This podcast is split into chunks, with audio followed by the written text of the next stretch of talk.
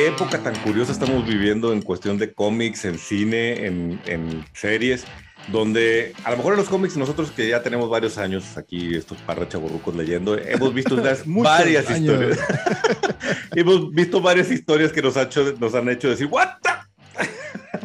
Pero ahora verlas representadas en cine y en televisión es algo que no pensamos que sucediera y que, no, que, que de alguna forma es difícil, pero a través del streaming ya hay varias cosas que se valen. Sí. Como The Voice. Como Camarada Leo.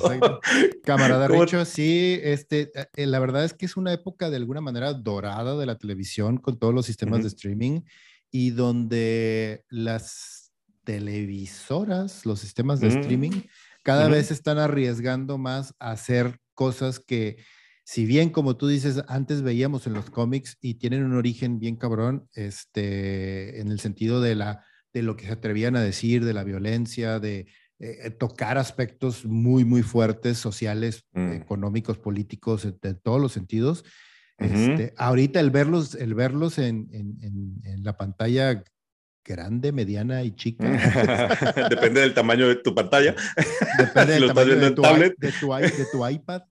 Este, eh, sí es, es, muy impresionante. Entonces, hoy de lo que queremos hablarles es precisamente de eso, o sea, de, de de toda esta violencia y de todas las series de televisión, de todas las eh, eh, películas y cómics también que nos han, que hemos considerado como los más perturbadores en la historia.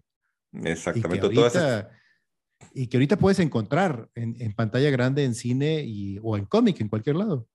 Sí, y, y, son estas escenas o estos momentos o estas historias que nos han hecho cerrar los ojos o decir, hijo, que estoy leyendo, que estoy viendo, pero no nada más por el hecho de ponerte algo gráfico, violento, gratuito, sino que está metido bien en la historia que, y, es, esta situación aporta al, a lo que el autor nos está tratando de transmitir.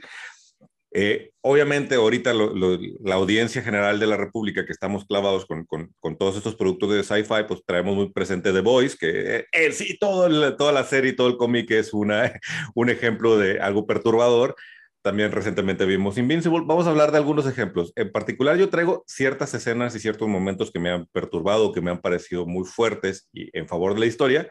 Y creo que tú traes listas en general, ¿verdad?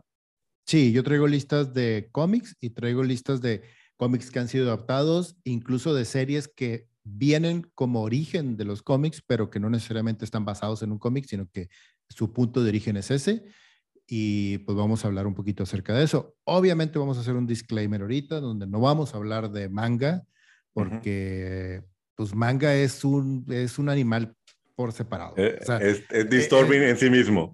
En sí, mismo. No, es, perturbador. Es que, tendríamos que hacer una lista solamente de los mangas más violentos o perturbadores y donde encontraríamos una cantidad enorme, o sea, empezando por clásicos como, como Akira, güey. O sea, claro. Como, Gans, como este Uzumaki, o sea, güey. o sea, es una lista interminable. Entonces, vamos a hablar de. Vamos, Uzumaki, claro.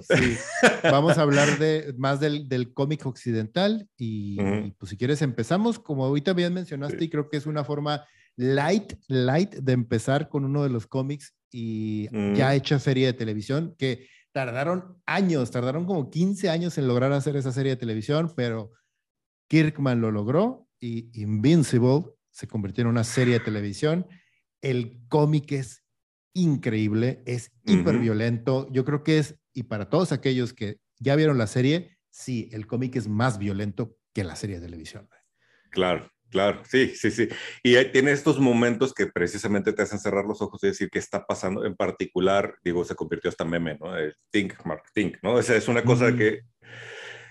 Pero igual, o sea, termina siendo no una violencia gratuita, que luego la gente piensa que toda esta sangre y todos estos golpes son para, para llamar atención o por ser como muy viscerales, pero está profundamente arraigado en el desarrollo del personaje de Invincible, ¿no? Y lo que descubre sobre su papá y cómo lo tiene que enfrentar y cómo, cómo de golpe le cae una realidad en la que él está metido, eso es lo que hace que la historia sea valiosa más allá de lo que gráficamente estamos viendo.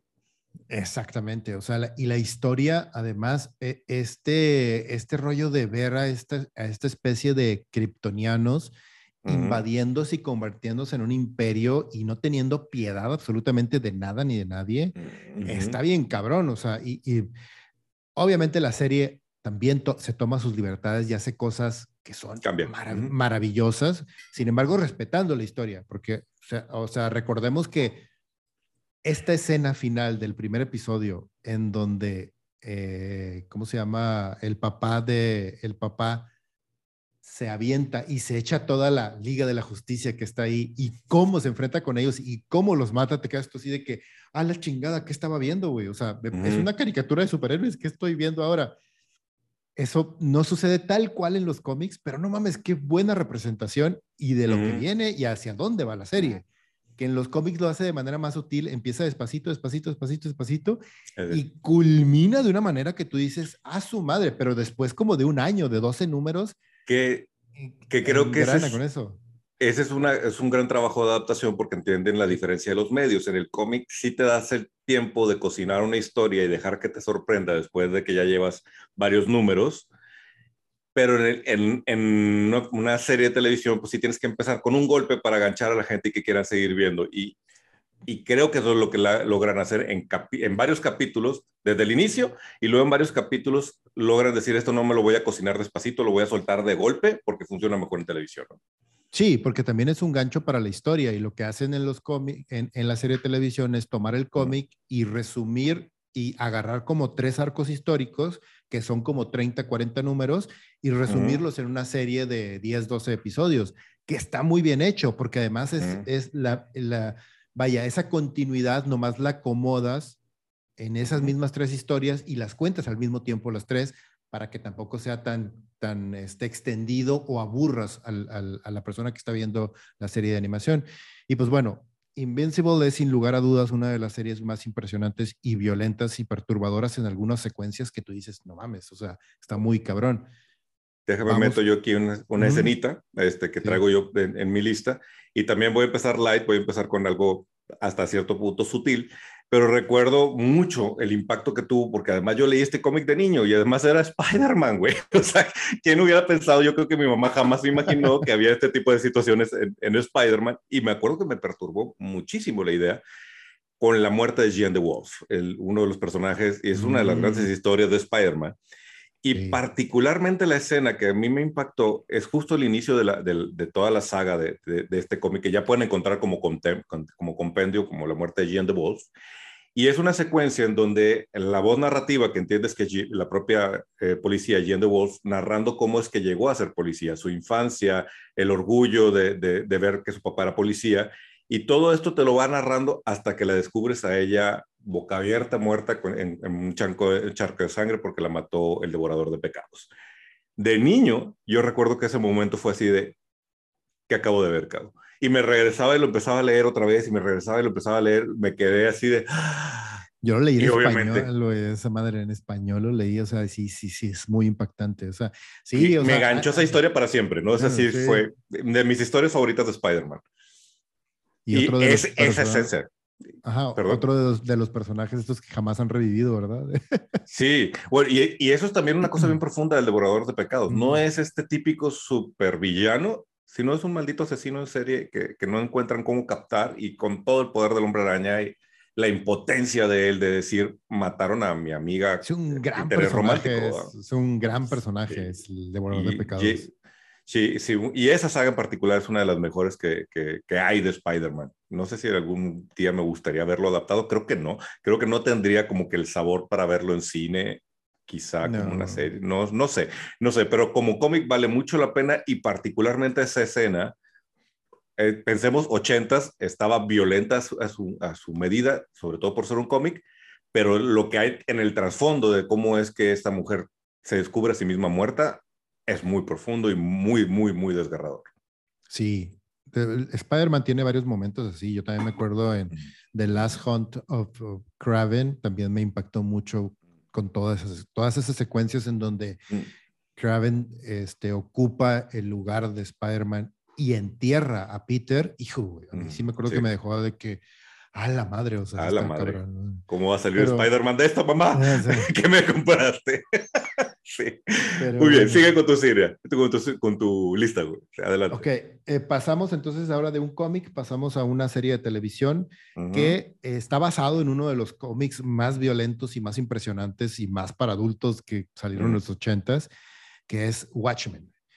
Watchmen, si bien la película es una buena, es una buena adaptación, güey, la serie de televisión, que es continuación de la novela gráfica de HBO, no mamen, o sea, es una cosa impresionante, pero es al mismo tiempo súper perturbadora a niveles de su violencia y del tratamiento de temas sociales bien cabrones, güey. O sea, esos, esos momentos culturales de los que habla, y, y, y mucha gente lo dijo, güey, de que dijo, no mames, güey. O sea, yo me enteré ¿Esto es real? esto que estoy viendo sí sucedió, sí fue real y me estoy enterando por una serie de televisión de superhéroes.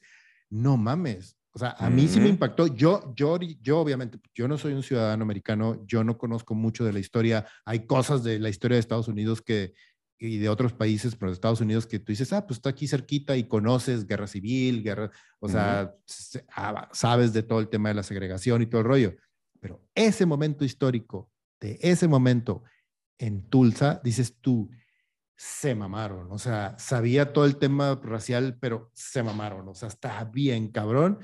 Y la serie toca todos esos temas a través de ciertos personajes y a través de ciertas secuencias, güey, lo de este güey, que, el de la máscara, ¿cómo se llama el personaje este de la máscara que trae la soga al cuello? Que es un mensaje directo hacia el tema del racismo y que de Hood Justice o algo así se llamaba, ¿no? algo así. Hood Justice. Y que el tema de la soga era una alusión directa y yo nunca lo vi venir. no mames, wow. Entonces es, es, es, es, muy violento y es muy perturbador en muchas capas, no solamente en el tema de la violencia física o, visual que estás viendo, que sí pasa en, en la serie de televisión. También. También pero no mames, o sea, está muy impresionante, muy recomendable para, para todos nuestros camaradas adultos, no es para niños ni de cerquita, pero para todos los camaradas adultos es una gran, gran serie. Y otra vez la violencia ah, opera en favor de la historia, en favor de la, del desarrollo de los personajes, no como algo gratuito. Y creo que la serie de televisión hizo algo que ni tú ni yo y mucha gente pensábamos posible. Le agrega capas y niveles al cómic. O sea, el cómic en sí ya es profundo, violento, es súper reflexivo, es toda una metaconversación de la sociedad. La serie viene y todavía le agrega cosas que dices tú, híjole, qué fuerte está esto, qué profundo está esto. Ojalá ya hagan una, una segunda temporada, ojalá y lo convenzan, porque sí. Ojalá y que no, güey, porque es una gran serie. O sea, sí, pues sí, pero quedaron muchos cabos sueltos, cabrón. Hay muchas cosas que me ah. gustaría que alguien explorara, pero bueno, qué, qué gran serie, qué gran serie. Sí. El, el cómic original y la serie, la serie de HBO muy bien lograda meto otra escenita que también está en el tema de lo light dentro de lo que vamos a hablar. Y me remonto a los noventas cuando después, justo después de que Hal Jordan se nos volvió loco con, en Esmeralda Twilight, este, introducen un nuevo personaje que era Kyle Reiner, nuevo linterna verde, un nuevo mm. tipo de linterna verde. Y esta escena en particular donde Kyle llega a su casa y no encuentra a su novia y finalmente abre el refrigerador y la encuentra descuartizada, metida fuerza adentro. Sí, te juro que recuerdo el momento en que lo leí que fue que como que dije, wait, what? O sea, es en serio lo que acabo de ver porque está hasta está como muy discreto. Supongo que ahí también tuvieron una decisión de no no hagamos esto más fuerte de lo que ya es. Este, y, y el panel está muy discreto, entonces sí, me acuerdo que mientras lo leía me, me tardé en procesar lo que estaba viendo y entender lo que había pasado y eso también detona todo el desarrollo de quién es Kyle Ryer y que, cómo se convierte y el tipo de Green, de Green Lantern que va a ser en el futuro, ¿no? Gran personaje y, una, y, una, escena y una decisión editorial muy cabrona, justo lo que mencionamos en, en, nuestro anterior programa, en donde decíamos de que DC hace cosas bien chingonas y no las está aprovechando para, para su representación multimedia en cine y televisión. Kyle es un, gran ejemplo de cómo Linterna Verde puede llegar a ser y convertirse en un personaje súper adulto y poder trabajarlo de esa manera. Esa escena yo también me acuerdo cuando, cuando, vi, cuando vi ese panel, yo dije, ¡ah, qué madre, güey! ¡Qué pedo, güey! Pero sí, güey, es un gran, gran momento. Tienes toda la razón. Sí, sí. Dale, ¿qué otra serie? Bueno, nos movemos con otros cómics, este, cómics muy perturbadores y violentos. Eh, el siguiente es Josh Dredd, creado por, nuestro, por nuestro maravilloso John Wagner. John Wagner es un gran, gran creador. Y Josh Dredd, no mames, o sea. Ay, güey. Eh, no, por favor, por favor, no hagan referencia ni este, Stallone de, la, de, la, película de Stallone. No, no, no, no. No, no vean la de Carl Urban. vean la de Carl Urban, la de Dredd. La de Dredd de Carl Urban. Ese es, ese es Josh Dredd. El cómic es estúpidamente violento. Hay, unas, hay unas secuencias donde también es, es, un tema de humor negro, manejado de una manera también muy perturbadora. Y sobre todo cuando hubo gente, como por ejemplo cuando lo tomó Texeira o cuando lo tomó Beasley, que el dibujo era de una manera también una representación de esa, de esa ironía y de esa, de esa violencia sin sentido, pero es un gran cómic también que te habla precisamente acerca de la represión también política, de esta, del poder que puede llegar a tener un policía. Entonces, está bien interesante. también estamos hablando de una etapa en los cómics donde por primera vez empezaron a atreverse a explorar este tipo de historias y tenemos grandes escritores y grandes artistas que le sacaron un brillo brutal a estas historias, entre ellas la de, la de Just Red con estos, estos dibujantes que mencionas, pero también tiene una serie de personajes súper twisted, súper torcidos que, hijo es su... Los enemigos no viven para contarlo más allá de un cómic, pero no mames, cuando los mm. dices, güey, o sea... que ojalá, ojalá alguien haga una, digo, Carl Urban ha dicho muchas veces que él regresaría sin pensarlo ser Dredd, ojalá, y además Amazon, por Dios, ya lo tienes ahí sentado en The Voice, ya, es ya está parte de tu cartera, ya lo tienes en nómina, él quiere regresar y Josh Dredd creo que funcionaría mucho mejor como serie que como película, a pesar de que la película es muy buena, la película es muy buena, pero una serie de Josh Dredd sería la locura. De hecho, una serie continuación de la película de Dredd. sí, claro, claro. Ya me los presentaste, los el casting está perfecto, manténlos. Y ellos quieren regresar. Y, además, los que vimos la película dijimos, güey, sí, claro, güey. No sé si te contesto, yo me, eh, fue la única vez que he pagado, porque eh, fue el único boleto que encontré, esta sala 4D, la que se mueve de cine, ah, se mueve la asiento y avienta como aire. La experiencia todavía fue más locochona por todas las secuencias de acción y, y todas estas las secuencias de drogas. De la luz. Sí, güey, fue, güey, qué pedo, güey, que estoy haciendo aquí. La, super disfruté, la película es muy buena, muy, muy buena. Ah, bueno, voy a subir de, de nivelito en, en, en, cuanto a las cosas perturbadoras que he visto en un cómic y creo que esta tiene una gran representación. A lo mejor está en tu lista, entonces no me voy a meter tan a profundidad de qué pasa y cómo pasa. Pero en el cómic de, Jessica Jones, mm. Purple Man, manipulándola psicológicamente para violarla, güey. Hijo su, hijo su madre. Hijo su madre, güey. E, e, es, esa, esa, esa secuencia, bueno, no secuencia, esa serie de cómics que sacó este Marvel, que era lo de Marvel Knights, que es donde sale esa historia de Jessica Jones. No traigo a Jessica Jones, pero traigo, y de una vez lo introduzco porque tiene mucho que ver con eso, Punisher Max, güey, que de, de Garth Ennis. No mames, e, es toda, es parte de toda esa, de esa, de esa línea editorial de, de, de Marvel Knights, donde sale Jessica Jones, donde sale Punisher, donde sale Ghost Rider, haciendo cosas hiper violentas de una secuencia que dices, güey, esto es un cómic de Marvel, ¿qué pedo, güey? Güey, y, lo impresionante de esto es que Purple Man era un villano de tercera, güey. O sea, era una cosa súper boba, tonta. Pero le encontraron el lado y la relación, que además, otra vez, no es violencia sexual por, ah, sí, por morbosidad, ¿no? Realmente la, el personaje que es Jessica Jones está cimentado en el abuso. Y en el abuso que, que, hizo Purple Man con sus poderes, pero en el abuso psicológico y cómo la torturó por años. Güey. Y eso es la historia. Yo siento que la serie de Netflix sí me gustó, o sea, no me parece de lo mejor de, Ajá, pero la primera temporada lo hace muy bien y creo que ese manejo psicológico de, Purple Man contra ella. Y, de, David Tennant hace un gran Purple Man, un gran Purple Man. Sí, sí, Pero bueno, si quieren realmente ver lo fuerte que era es el desarrollo de esta historia, lean el cómic. El cómic es una cosa que va a otro nivel, güey. Sí. Sí, sí, sí. Y aquí es donde también, qué bueno que lo mencionas, porque aquí es precisamente quería hacer ese espejo con Punisher. Punisher Max de Garth Ennis está de no mames de la historia, la violencia, el todo lo que hace dentro del cómic y tú dices, ay, güey, pero la serie de Netflix de Punisher también está bien violenta, güey, no mames, está bien, güey, no se compara. Así como lo que acabas de mencionar de Jessica Jones, el cómic se va y escarba capas así de violencia, como dice, psicológica, muy cabrona, que en la serie se queda súper corto. Y eso que la serie lo hace bien. Y en el caso de Punisher es lo mismo. Punisher es una serie muy violenta, pero, pero en la serie la violencia con todo y todo se siente un poquito más superficial y más como gratuita dentro de la serie. En el cómic, no mames, o sea, Garth Ennis hace un aprovechamiento del personaje y de la psicología de Punisher y de Frank Castle, llevándolo a un extremo que tú dices, güey, ¿qué estoy leyendo? O sea, realmente así de que, ¿qué pedo con esto? Y pues Garth Ennis es uno de los grandes, grandes, grandes, grandes escritores que de hecho mi primer lugar de serie más perturbadora es de él. Tiene que, ahorita, la, ahorita, la, ahorita, la, platicamos, pero sí. Y fíjate, Punisher. algo que me pareció muy padre de esa serie es, de entrada, te deja ver a Frank, Frank Castle es un psicópata. O sea, no es un héroe, güey.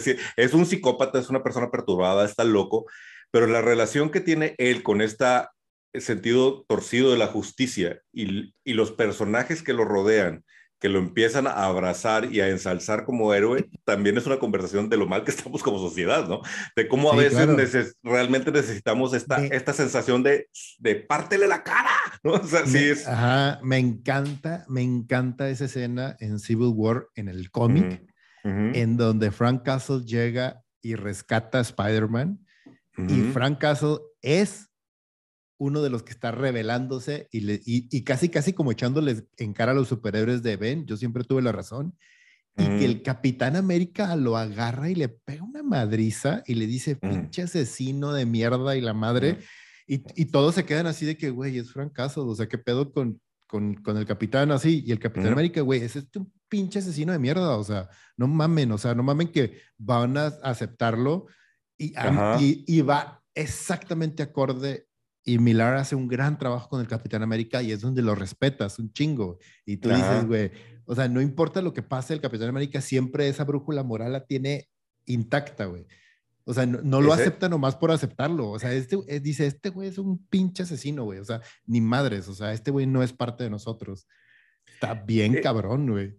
Milar, Ennis y Bendis en esta temporada se lucen con cómo manejan a los personajes y, cada uno en su historia, Purple Man de Bendis, este, Edgar Ennis con lo que estás comentando de, ¿cómo se llama?, de Punisher, Millar con Civil War, no, o sea, esa temporadita de cómics de Marvel está bien impactante. En, esa época también, ahorita me, estoy acordando porque no lo traía en la lista, no sé si recuerdan un cómic que, que salió que se llamaba Black Archive, que era de Neil Gaiman. Mm, Esa, ese, ese cómic está bien interesante porque, haz de cuenta, la primer página del cómic, este güey, y la historia está muy chida, por ahí tengo la novela gráfica, el compendio, la novela gráfica. Mm. En la primera página sucede algo que todos nosotros siempre pensamos cuando vemos una película o leemos un cómic de superhéroes. Mm. El malo atrapa al superhéroe, que es Black Orchid, la, la chava esta, que es una superheroína, y le dice, ah, y ahora te estás imaginando que te voy a contar mis planes secretos y, este, y todo va a salir bien y, te vas a escapar y va a pasar esto. Dice, ahora que te tengo atrapada. Y la chava así de que no te vas a salir con la tuya, yo soy una superhéroe y el bien siempre gana. Dice, no, en esta ocasión no, y agarra una pistola y pum, le vuela la cabeza. y así empieza el cómic y su, a su madre dice, Neil Gaiman también puede llegar a ser súper oscuro. Sí, no, claro tiene varias historias muy, muy fuertes. Muy, Sandman en general. Ah, Corinthian ya lo, ya lo descubrirán los que no hayan leído. exacto, ya, ya. los que no hayan leído Sandman. Dale. Este, y ah, ¿Sigo yo o sigues tú? No, Sigo yo, sigues tú. Este, bueno, déjame pasar dale, este dale. te voy a dar de qué hablar con esta, porque es, una, dale. es una serie de televisión que nos sorprendió a todos, que también es es uno de, las, de los cómics más bizarros y extraños de DC que hemos encontrado, pero como serie de televisión llevó de manera curiosa ese grado de bizarrez a un nivel diferente y la violencia es violencia fantástica. Es violencia que jamás te imaginas y que tú dices, ah, chinga, o sea, lo que está haciendo está súper bizarro, pero el hecho es que se lo, se lo esté haciendo a un personaje que es una caricatura, literal una caricatura, en donde la cara es un reloj y no se ve tan humanoide, pero es algo, dices tú, no sé si me da Grinch o no, qué pedo, que es Doom Patrol. La violencia dentro de Doom Patrol es tan fantástica y tan bizarra que no sabes qué sentir con ella, pero es hiper violenta y es hiper perturbador lo que hacen los personajes. Por la misma bizarrez de sus poderes y de los personajes que introducen. Claro son personajes incómodos en general, ¿no? Sí, exacto. Todo alrededor de la historia es incómodo, sí. Ajá, sí, está bien extraño eso. Y ese tipo de violencia también tiene como que un lugar muy especial, o sea, porque dices tú, ok, es como lo que vimos en, en, en, en por ejemplo, en series como Mouse. Son animalitos, sí, güey, son animalitos y son ratoncitos y todo, pero a la madre, o sea, si estás tocando una fibra muy cabrona, o sea, o como lo que vimos en Stray Dog, güey. O sea, a la madre, güey, qué pedo. Sí, ¿Qué está pasando con esto, güey? Sí. Gran serie de Stray Dog, si no la han leído. Eh, nominada a Leisner este año. Wow, wow, wow, es una gran serie. Debe, de ganar, güey, debe de ganar mejor serie limitada, güey. O sea, mejor novela gráfica, no, no me acuerdo en qué está nominado. Bueno, ¿quieres que meta una escenita yo aquí? Sí. Ahí va. Esta también es un clásico y toda, toda la novela gráfica o toda la serie es, una, es un perturbador hasta más no poder y pues Batman tenía que ser Joker haciendo las suyas. De entrada ya el solo hecho de saber que le disparó así a quemarropa a Bárbara Gordon y la dejó paralítica en el, inicio, este, ya es, esa serie ya te deja de qué hablar. Pero más adelante sucede algo que todavía lo vuelvo a ver y lo digo, no mames, ¿cómo, cómo publicaron esto, cara? El comisionado Gordon encadenado, desnudo, güey, viendo fotografías de su hija, güey, siendo violada por el Joker, güey. Tú, güey, ¿qué es esto, güey? ¿Qué está pasando? Pero al final de cuentas... Alan Moore. Alan Moore. Y al final de cuentas dices, güey, tiene sentido, güey. Es el Joker, güey. Es un psicópata, es un mm. vato sin moral. Quiere destrozar a Jim Gordon esta es la forma de, quebrarlo y, hacerlo trizas y, no, y quitarle todo el poder que puede tener como comisionado con figura de la ley. es una, es una humillación así a un grado psicológico, locura. De güey, ojalá nadie tenga que vivir algo así, güey, pero qué, historia, cabrón, qué cosa tan, de, ese tipo de cosas que dicen, no se lo deseo ni a mi peor enemigo, güey, no No, no, no, no, no, y qué, qué, qué te hablas, güey, que, estabas fumando, masticando, güey, para que te saliera esa escena y la escribieras, cabrón que ya mencionamos a Alan Moore en, en un par de ocasiones ahorita con Watchmen. Este, eh, La verdad es que Alan Moore también es especialista en crear ese tipo de momentos. Watchmen tiene varios momentos en donde dices tú, ah, la chingada que hizo este cabrón aquí, güey. O sea, sí. Y en Killing Joke, no, se luce también. Sí, no. gran historia de Batman, muy fuerte. Alejen a los niños de eso. Este, Pero sí, gran historia de Batman. Uno de los mejores eh, no se acerque, no, no se acerquen a la, a la, película animada, por favor. No, qué manera de mandarla al carajo, pero horrible, horrible, pero bueno, en fin. Horrible, horrible. Pero bueno, regresamos a los cómics. Uno de los cómics que a mí me encanta también y que es una cosa maravillosa y me, me, fascina. Tengo varios números de los compendios que han salido. Este, tengo unos en español y unos en inglés y luego una colección de que son chiquitos y lo grandes y lo chiquitos y lo grandes, así. Este, que es Sin City de Frank Miller. Gran también. Un nivel, un nivel de violencia en las calles de una manera también representada en, esta, en esta ciudad del pecado en donde todos los personajes son unos hijos de puta, todos los personajes son malos, todos los personajes tienen historias y lo que te cuentan es básicamente eso, historias de personajes que son unos hijos de puta en medio de un lugar en donde no te permite ser otra cosa más que eso, güey. Si no, eres el siguiente en la lista de, lo que de los que van a matar y de cómo los matan. O sea, la historia original, donde Frank, este personaje que, todos quisimos y nos, nos, identificamos con él en su búsqueda del asesino de su novia, de la única chava que era una prostituta, novia, que era una prostituta, que, o sea, es top, super Frank Miller todo este pedo, y de cómo este vato que es un asesino serial, que es el hijo de un Obviamente. Yellow Bastard. De, no, no es That Yellow Bastard, si no me equivoco. cuál? No, es de la del... ah, el de los lentes, sí, sí, sí, esa, es la, primera historia, que después se convierte en The Yellow Buster. Pero sí, es e, el chavito al principio, que es hijo de un senador. Donde que es el Ayabud de la película. El Ayabud, que el Ayabud lo hace fabuloso. Maravilloso, maravilloso. Y ahí es donde hay un espejo que es increíble. No vean la dos, pero la primera película de Robert Rodríguez de Sin City, que es una copia casi al carbón de la novela gráfica, en donde incluso estéticamente representa lo que es el cómic con el tema de los claroscuros, de esta saturación de color, de color, valga la, este, ¿cómo se llama? La ironía, con el blanco y negro, esta saturación de los colores en blanco y negro que crea una estética única para la película y que viene directamente del cómic, en donde en el cómic solamente utiliza a veces un solo color, además del, del negro, porque el blanco, recordemos que es solamente una tinta que es negro y a veces utiliza el rojo y a veces el amarillo. así es. Está bien cabrón. Hemos hablado en este programa, en, este, nuestras cápsulas, como a veces la, las decisiones artísticas creativas del cómic son muy del, del medio y creo que Sin City es uno de los grandes ejemplos, donde sí, justamente todos en blanco y negro, con muchos contrastes, claros, oscuros, y luego de repente avientas este, este único color, el amarillo en el That Yellow Bastard, el rojo en ciertos momentos de sangre, hace que la página brinque, ¿no? Y que todavía hagas más fuerte la situación que está sucediendo, ¿no? Sí, sí, es una, y también es súper violento. Hay, hay situaciones en donde tú dices, a la madre, o sea, cuando este güey mata al final a este personaje y lo agarra que le dice, güey, no es que nomás un golpe, uno es lo que le tengo que dar y que lo está chingando, chingando, chingando, dice nomás uno, uno, uno, uno, y lo agarra y pum, le da un golpe, güey. Y tú dices, ah, la madre, güey, ya se salvó. Así de que tú también, así como que con esa desesperación de Mark, así de, de Mark, peleándose con así, tú, ay, no mames.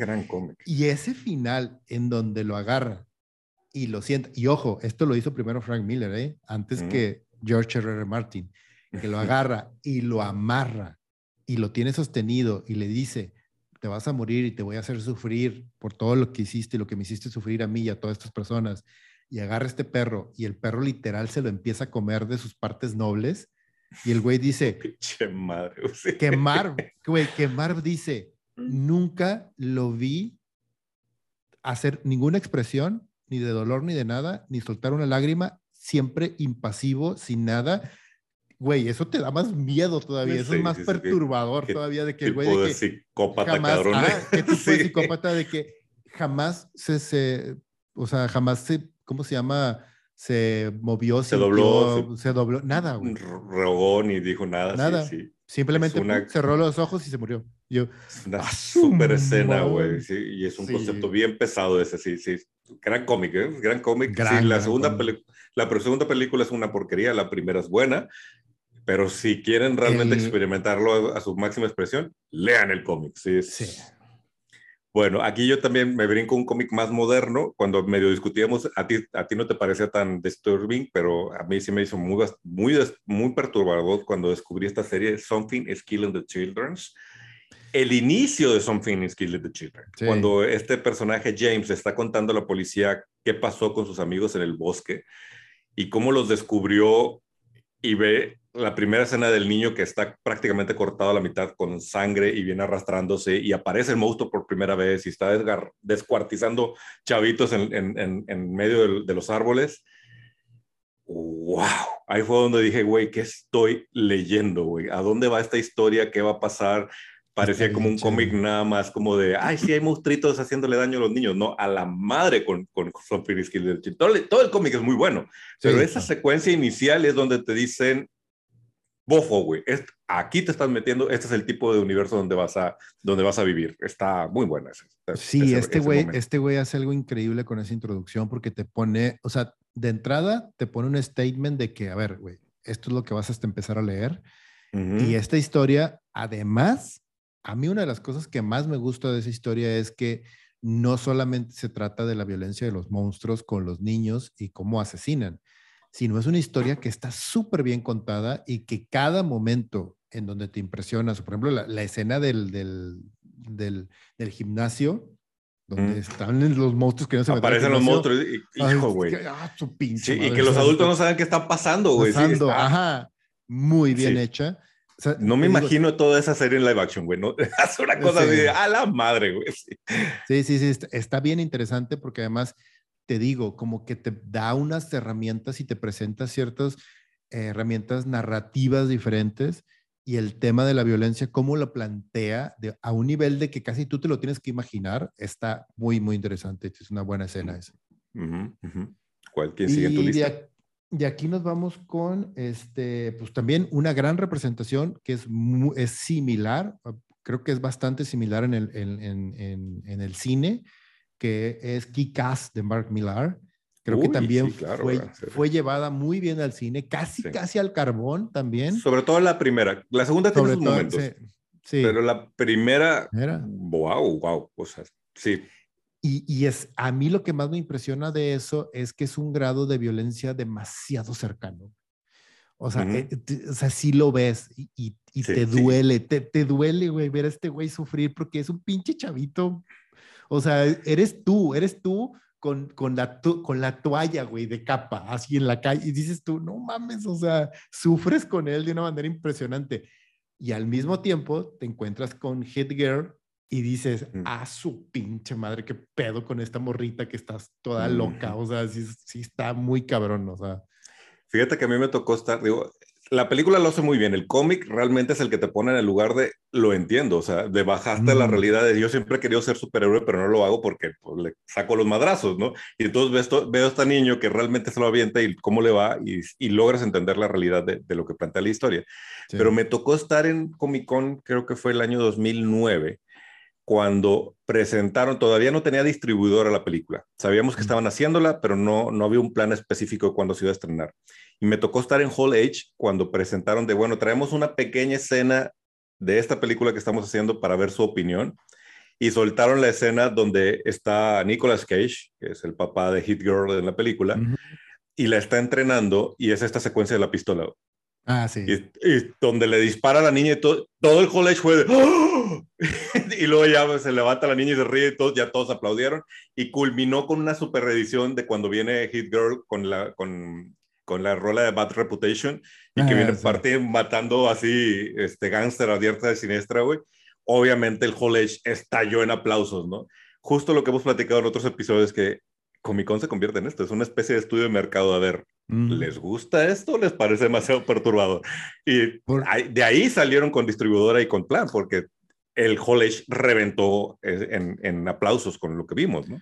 Sí, y Milar la verdad es que lo hizo bastante bien y ya venía de una época en donde estaba teniendo sus hits dentro de Marvel, pero el, su Milar World, en donde introduce estos personajes y donde crea Wanted y donde crea este Kick-Ass, dices tú, güey, no mames, o sea, este cabrón sí, sí está tocando temas bien interesantes y la creación de, de ver desde la perspectiva más eh, original y diferente este tipo de superhéroes, por ejemplo, Secret Service de Kingsman también a mí me encanta por eso, o sea, porque es como que le mueve, le da una vueltecita de tuerca a ciertas cosas y las maneja de una manera bien interesante. Entonces, este en particular es muy perturbador, sobre todo por el tema de Hit Girl y por el tema de del ahora sí del personaje del common people, del chavito pendejete que nomás quiere ser superhéroe y que viene de un lugar bueno, pero que no mames, termina de que, güey, qué pedo con este morro, o sea. Claro. Eh, va. Y hablando de Millerverse, una de las series y en particular de las escenas mm, que más me han dejado así como de, oh Dios, y no mucha gente, sí, mucha gente no habla de esta serie de un eh, que es, ay cabrón. Ah, sí, no mames. Empieza como si fuera una especie de estos cómics que creo que casi ya no existen, como del Pato Donald y puros personajes así buena onda, animalitos y, y como muy, muy inocente. Y luego empieza a meter situaciones sexuales, situaciones de violencia, el caso es que la historia te va llevando, spoiler, sorry, te va llevando a entender, porque entre, entre paneles, todo es como en este mundo animalitos colorido tipo Disney o tipo Warner Bros. Y luego de repente aparece la foto de un, de un señor, de una foto real de, de alguien, ¿no? Y te va llevando la historia a entender que todo este mundo que estás viendo es creación de un pedófilo que está en la cárcel. Esa revelación, güey, está así de, ¿qué diablos es esto, güey? ¿Qué está pasando, güey? Y pues Miller, güey. Miller, güey, con sus momentos realmente perturbadores fuera de, de, de lo que pudieras esperar. Hay, hay, un par de escenas, bueno, de paneles de, los cómics donde toca este tema y donde ves la situación sexual y cuando tienes el contexto de que él es como está viendo el sexo y como está viendo el abuso, ¡a su madre! Dices tú, ¿qué pedo? Es un análisis de, la, de, lo perturbadora que puede ser la mente humana. Y, y, eso, eso es lo que te termina siendo incómodo el cómic, porque dices tú, oh, chingado, porque lo, lo, mastico o lo entiendo, güey, y es una cosa que no debería entender, ¿no? porque además, cuando ves esas escenas, empiezas tú a contextualizarlo y dices, esta es una persona, güey. O sea, ya no es un monito. Esta madre es lo que está pasando en la cabeza de este cabrón mientras está haciendo esto a un niño. ¡Ah, su madre! Dices tú, ¿qué pedo? O sea, ahí es donde se te quiebra por completo. Sí, sí. sí. Y no creo que jamás veamos una representación de esta película. No, o sea, no sé si alguien se atreva, güey. Está en formato cómic es soportable porque es una gran historia pero sí, sí es súper incómodo de leer, ¿no? Pues, bueno, vean el último episodio de, de, de The Voice. y, cuando vean a Black Noir, dices tú, güey. Ay, güey, para güey. Para que se dejen una idea, para que se den una idea. Y pues bueno, nos pasamos, si quieres, a un último, antes de llegar al gran final, nos pasamos a un último que que creo que sí es bien interesante. The Voice no lo vamos a mencionar porque ya está por default, es, es, una cosa así, pero algo que me llama mucho la atención y que se me hace bien interesante es cómo hicieron más fresa la representación visual de esta serie de televisión al grado de que hizo perder audiencias y perder la atención de la gente a través de esa misma violencia sin sentido cuando en el cómic lo manejan de una manera tan chingona que es The Walking Dead, güey. The Walking Dead, el cómic maneja la violencia y maneja las partes perturbadoras de una manera impresionante, muy bien hecha, y, y, te va construyendo y construyendo y construyendo situaciones para llegar a un clímax en donde dices tú, no mames, o sea, así de, y, pero te va dejando estos, estos como, como decimos, como dicen los de estos, las migajitas de pan, para llegar a ese gran momento. Y en la serie es impresionante cómo lo hacen, lo hacen al revés y utilizan momentos súper violentos para mantener o para decir, mira, mira, quédate, esto va a estar, va a estar bien interesante, quédate, mira, mira cómo le reviento la cabeza a este güey, este, sígueme viendo así, y, pierde el sentido y pierde la importancia. Exacto. Hay grandes momentos en la serie, sobre todo en las primeras temporadas, después ya de plano se perdió por completo, pero nunca comparado con la tensión y la sensación que te da el cómic. Y, mira que estamos hablando de un cómic en blanco y negro. Ajá, güey, la escena, de, la escena del, del, venado con el niño, yo todavía me quedo así de que, ah, su madre, güey, ¿cómo así de que? Y es, un, y es, y es una escena súper, o sea, es totalmente un accidente que le puede pasar a cualquier persona y no deja de ser súper impresionante y súper perturbadora por el contexto que te crea. O sea, dices, no, no puedo creer que esto esté pasando en este momento con el apocalipsis a mi alrededor y que suceda esto. Así dices tú, no mames. O sea. Toda la batalla en medio de la cárcel, cuando están encerrados en la prisión en el cómic, es súper impresionante. Y no, en, yo siento que la serie no, no llegó ni a rascarle a lo que realmente sentí yo cuando leí el cómic en esa, en esa situación en particular. No, en la misma, la, la misma secuencia de el gobernador del, spoilers alert, ya van como en la temporada 24, pero bueno, la, misma secuencia de la muerte del gobernador en la serie es así como que... Eh. Eh. Y, en el cómic es de ¡Yes! ¡Ya! En el, cómic es así de que, güey, no mames, o sea, sí te mm. impresiona. Sí, sí, sí. sí, Y bueno. pues... Antes de que sueltes tu último, yo suelto mi último y creo que vas a coincidir. Y a ver si no coincidimos curiosamente. No sé, porque no sé cuál sea tu última de la lista. Pero la Liga de los Extraordinarios Caballeros, no sé si la traes en tu lista, nos dio una ah. escena brutal en la que Mr. Hyde, o Jekyll Hyde, olvídense la película, aléjense la película, hagan, haz de cuenta que no existe. Sí, claro. No eh, mames. Bueno, mames, güey. Mr. Hyde violando al hombre invisible y desgarrándolo y dejándolo desangrarse es una. Porque además es el hombre invisible y no lo ves, güey. Entonces nada más está. Es, güey, de, de verdad, recuerdo cuando estaba leyendo esa escena y dije, ¿cómo? así como que mi cabeza empezó a decir de que está...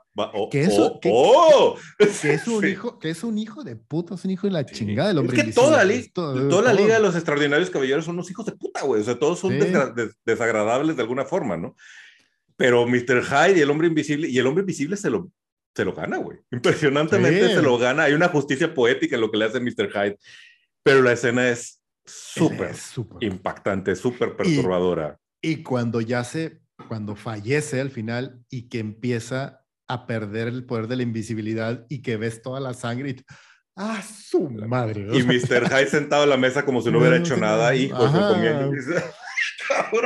Sí, Ojalá que, Y que de repente la sangre empieza a aparecer por todo. Chingama, sí. Sí, ojalá y la nueva adaptación de la Liga de los Extraordinarios Caballeros le haga justicia a esto. Qué, qué, qué cosa. Es que esa también es una gran serie de cómic impresionantemente buena, güey. Alan Moore de nuevo, de manera completamente independiente, es un gran cómic, gran, gran cómic. Sí, y sí. sí, sí, es uno de los más violentos y también de las situaciones. Y todo es justificado. En el tema del cómic con Alan Moore es que hay una justificación detrás, sobre todo con, con, con una representación de los personajes tan fiel. O sea, que dices tú, güey, es que sí, o sea, el personaje, así, así, así debió haber reaccionado, así es. Y Alan Moore hace una reflexión sobre nuestros gustos y usos con respecto al cine y la cultura popular que, me impactó la primera vez que la leí, que dice, es impresionante que un padre pueda permitir que su hijo vea una película de guerra, de ninjas, gente descuartizándose, partiéndose la cara, pero se espante al ver una escena de sexo. y, y, realmente nunca lo había visto con esa perspectiva hasta que lo, hasta que lo planteó y dices, es cierto. O sea, ¿por qué no nos espanta que un niño pueda ver una super mega violencia, pero una escena, una escena de amor llevado al, máximo, que pues sería lo opuesto, una escena de sexo, nos perturba en todo sentido. O sea, lo que Alan Moore dice es que no deberían de ver una cosa ni la otra, güey. O sea, eso es lo, lo, que él está tratando de decir, no que es normal que vean sexo, sino que dice, güey, pues deberías de prohibirle cualquier cosa de exageración de las emociones o de las expresiones humanas, ¿no? Hasta que tenga la edad apropiada para procesarlo, y, procesarlo y verlo, ¿no? Como estos cómics que estamos leyendo, que, que, estamos hablando, que definitivamente no son para niños. Exactamente. Y pues bueno, mi última, mi última selección, y creo que cerramos con broche de oro, empezando con The League of Extraordinary Gentlemen de Alan Moore, y cerramos con, no sé si has visto este cómic, es un cómic un poco oscuro, pero es, volvemos a lo mismo, como hemos dicho, Garth Ennis, o sea, y nos ponemos de pie y una, una ovación de pie para Garth Ennis, que nos ha traído los momentos más perturbadores en la historia del cómic, con Crosset.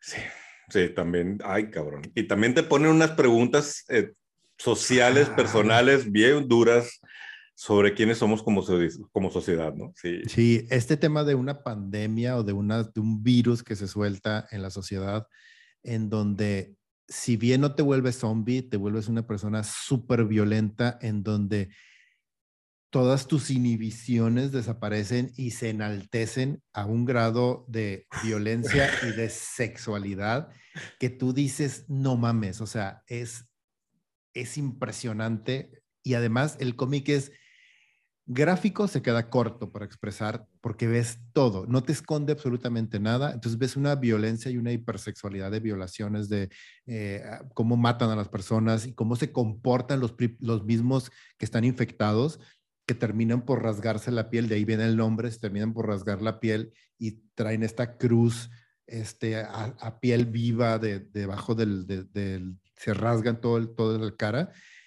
y se vuelven completamente locos al grado de que entre ellos mismos se terminan matando. O sea, son, eh, son como que se convierten en, en, un instinto de lo peor de la humanidad y toda la historia va siguiendo a este grupo de sobrevivientes que van siendo perseguidos por estos locos en, en esta secuencia. Es una serie limitada que creo que son como 10 números, ¿no? 6 o 7 números, son poquitos. Pero lo que pasa a nivel de las personas que no están infectadas y las que sí están infectadas y sus racionamientos y cómo piensan y cómo van literal estos ganando esa violencia y esa hipersexualidad y ese todo lo malo de la humanidad va ganando y ganando y comiéndose poco a poco la esperanza representada a través de estos humanos que están sanos también, y lo pongo entre comillas que están sanos, dices tú, no mames, o sea, está bien cabrón, bien cabrón. Sí, gran, gran serie y también aquí volvemos a ver, creo que conforme fuimos subiendo de tono en las escenas y en los momentos y las series, queda más que claro que aunque hay escenas muy profundas y perturbadoras en Marvel y en DC, donde los autores realmente brillan es cuando les sueltas la correa y los pones a trabajar en un universo donde no hay tanto cuidado como aguas con lo que le pasa a Spider-Man, aguas con lo que le pasa a Batman. Los sueltas en este tipo de mundos donde ellos ponen las reglas y caray, güey, qué grandes historias tenemos. Pues es esta exploración, también creo que es un punto importante, como lo que mencionaba Alan Moore, esto es, explorar el lado humano hasta todo lo que puede llegar a ser. O sea, Alan Moore lo hace de manera bien impresionante con Lost Girl, con League of Extraordinary Gentlemen. Garth Ennis lo hace también de manera impresionante con muchas cosas que ha trabajado de manera independiente, tanto a nivel editorial grande como, por ejemplo, Transmetropolitan o otras series también así. Él ha trabajado muy bien con Punisher. Punisher, los, los mejores cómics de Punisher son los de Garth Ennis. este, Preacher, güey, Preacher, no lo mencionamos. Preacher, Preacher también toca temas súper violentos dentro de Vértigo, bien cabrón. Y también muy perturbadores a nivel de, de, cómo se acerca a, estas, a estos eh, espacios que pudieran llegar a ser como tabú en, el, en, muchos, en muchos niveles para hablar de ello, como es la religión y la sexualidad.